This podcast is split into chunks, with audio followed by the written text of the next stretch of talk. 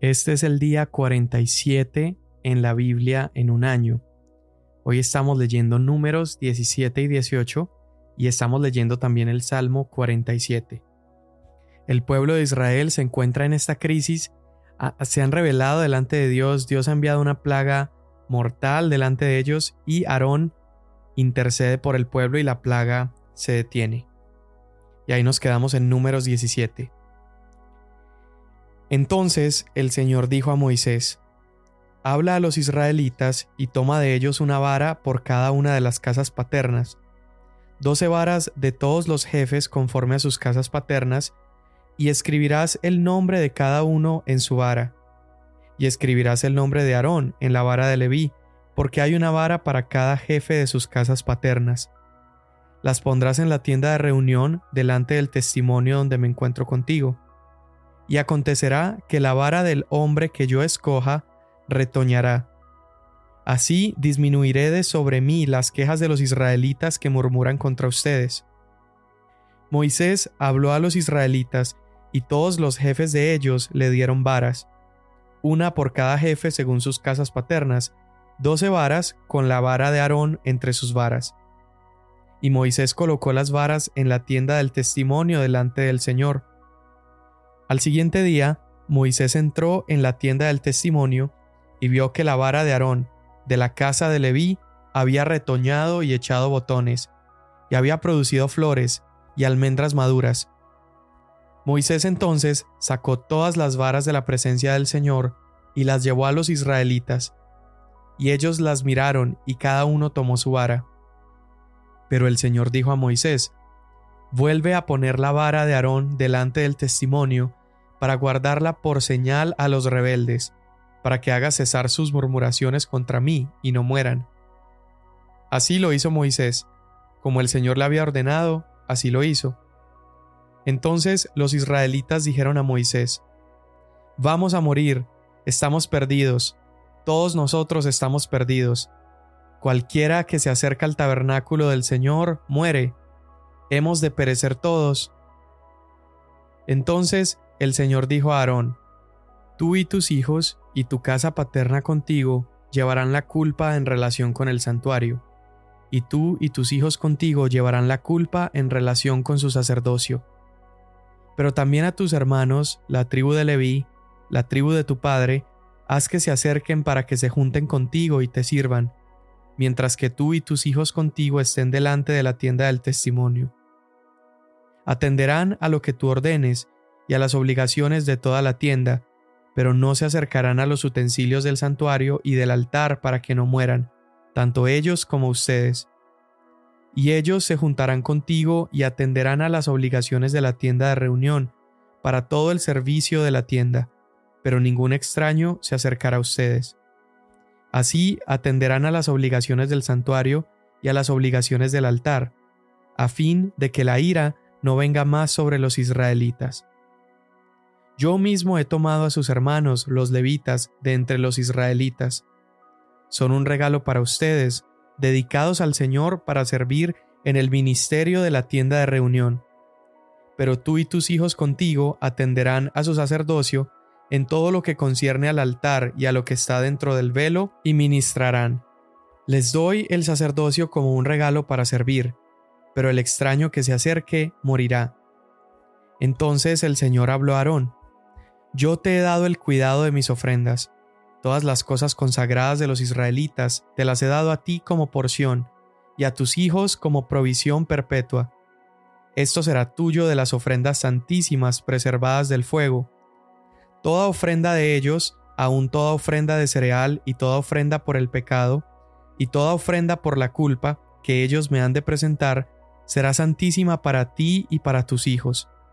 Como ofrenda santísima la comerás, todo varón la comerá, cosa santa será para ti. Esto también será para ti, la ofrenda de sus dádivas, todas las ofrendas mecidas de los israelitas las he dado a ti, a tus hijos y a tus hijas contigo como porción perpetua. Todo el que esté limpio en tu casa podrá comerla. Todo lo mejor del aceite nuevo y todo lo mejor del vino nuevo y del cereal, las primicias que presenten al Señor te las daré a ti Los primeros frutos maduros de todo lo que hay en su tierra que traigan al Señor serán tuyos. Todo el que esté limpio en tu casa podrá comer de ello. Toda cosa dedicada en Israel será tuya. Todo lo que abre la matriz de toda carne, ya sea hombre o animal que presenten al Señor, será tuyo. Sin embargo, el primogénito de hombre ciertamente redimirás, y el primogénito de animales inmundos redimirás. En cuanto a su redención, de un mes los redimirás según tu valuación, por cinco ciclos de plata según el ciclo del santuario, que es de 11.4 gramos de plata. Pero no redimirás el primogénito de buey, ni el primogénito de oveja, ni el primogénito de cabra. Son sagrados. Rociarás su sangre en el altar y quemarás su grasa como ofrenda encendida, como aroma agradable al Señor. Y su carne será para ti, así como el pecho de la ofrenda mecida y la pierna derecha son tuyas. Toda la ofrenda de lo que es santo que los israelitas ofrezcan al Señor, las he dado a ti, a tus hijos y a tus hijas contigo como porción perpetua. Es un pacto permanente delante del Señor para ti y para tu descendencia contigo. Entonces el Señor dijo a Aarón, No tendrás heredad en su tierra, ni tendrás posesión entre ellos. Yo soy tu porción y tu herencia entre los israelitas. Ten en cuenta que yo he dado a los hijos de Leví todos los diezmos en Israel por heredad, a cambio de su ministerio en el cual sirven, el ministerio de la tienda de reunión. Y los israelitas no se acercarán más a la tienda de reunión, no sea que carguen con un pecado y mueran. Solo los levitas servirán en el ministerio de la tienda de reunión y ellos cargarán con la iniquidad del pueblo. Será estatuto perpetuo por todas las generaciones de ustedes, y entre los israelitas no tendrán heredad, porque el diezmo de los israelitas, el cual ofrecen como ofrenda al Señor, yo lo he dado a los levitas por heredad. Por tanto, en cuanto a ellos he dicho, entre los israelitas no tendrán heredad.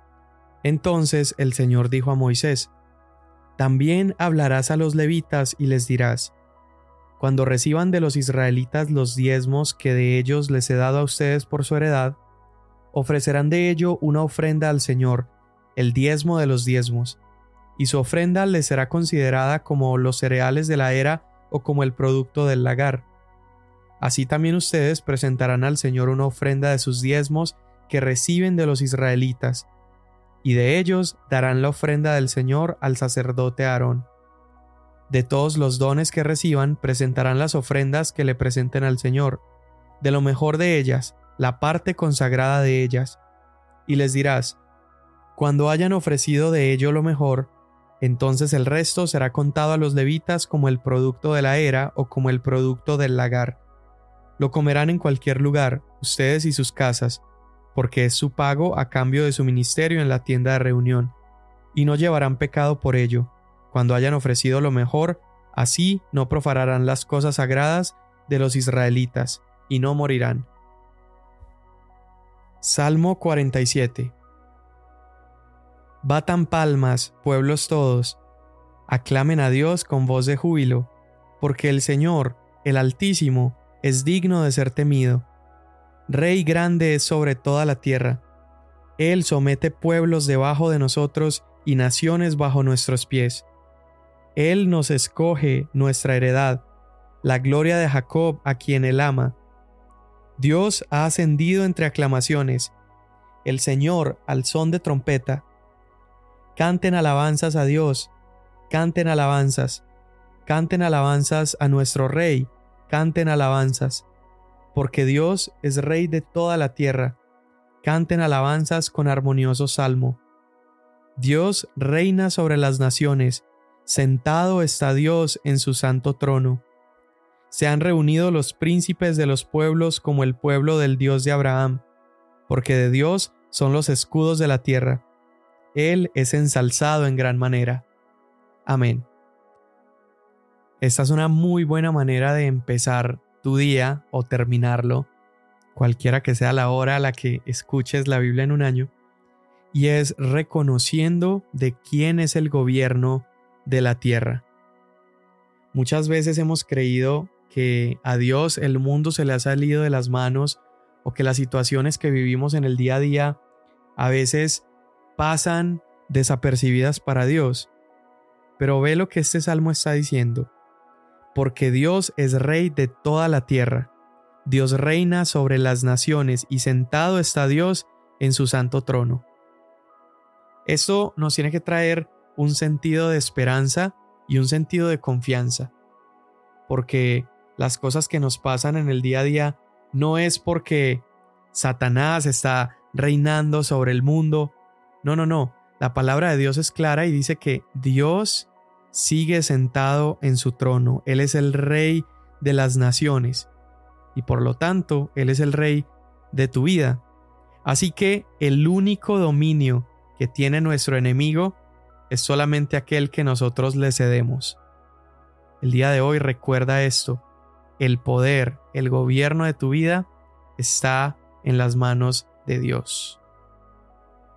Y bueno, volviendo al libro de números, en, este, en estas últimas porciones hemos visto al pueblo rebelarse una y otra vez. Israel está viviendo un caos en este momento, porque ha habido varias rebeliones, en una de ellas mueren 250 hombres y en otra mueren 14.700 hombres dentro del campamento. Esto es una crisis porque acuérdate de las leyes que había para el pueblo. Ellos no podían contaminarse al tocar cadáveres, entonces estaba todo en caos, estos cuerpos tirados en medio del campamento como un recordatorio de la santidad de la presencia de Dios y cómo las personas que se levantaban en contra del gobierno que Dios había designado para el tabernáculo habían caído muertas. El pueblo de Israel estaba experimentando una vez más de primera mano la realidad de lo que significa vivir en la presencia de un Dios santo, mientras vivimos en la condición de pecadores. Este es un recordatorio, como leíamos en los días pasados, que todas estas cosas sucedieron para que nos sirvan aún a nosotros el día de hoy como recordatorio y no vivamos de la misma manera. Y ante ese recordatorio que el pueblo estaba viendo, surge esta pregunta. En números 17-12 el pueblo está ahí lamentándose todo lo que ha pasado y ellos dicen, estamos perdidos. Todos los que se acercan al tabernáculo del Señor morirán. Y luego hacen la pregunta, ¿hemos de perecer todos? ¿Será que entonces ya el destino del pueblo cada vez que se acerca a la presencia de Dios será morir? Y la respuesta de Dios ante esa pregunta que el pueblo se estaba haciendo es simplemente reafirmar al sacerdocio que Dios había escogido. Recuerda que esta plaga y este caos que estaba enfrentando el pueblo de Israel había venido en parte por levitas que estaban deseando tener el mismo nivel de autoridad que tenía el sacerdote Aarón. Y Dios, como una manera para prevenir que esto sucediera en el futuro y que personas se rebelaran contra el liderazgo que Dios había designado, lo que hace es que manda traer varas de cada una de las tribus de Israel. Estas varas son llevadas a la presencia de Dios y la vara que retoñara sería la confirmación de Dios poniendo su gracia sobre esa persona o esa tribu para que continuaran con el liderazgo del pueblo en relación a los asuntos sacerdotales. Y claramente aquellos que Dios había escogido, Aarón y los levitas, esa vara es la que retoña. Y Dios da la instrucción y dice que tomen esa vara de Aarón y la pongan para guardarla por señal a los rebeldes, como una manera de detener toda murmuración en contra de Dios y que de esa manera el pueblo no muriera. Y eso nos recuerda la importancia de la honra. Honrar a las autoridades que tenemos a nuestro alrededor, honrar a los líderes que Dios ha puesto sobre nuestra vida. Muchas veces nuestra manera de pensar será diferente, nuestra opinión será diferente, pero hay un mensaje claro en estos pasajes, y es que si Dios ha designado a alguien como autoridad, entonces nuestro trabajo es honrarlos.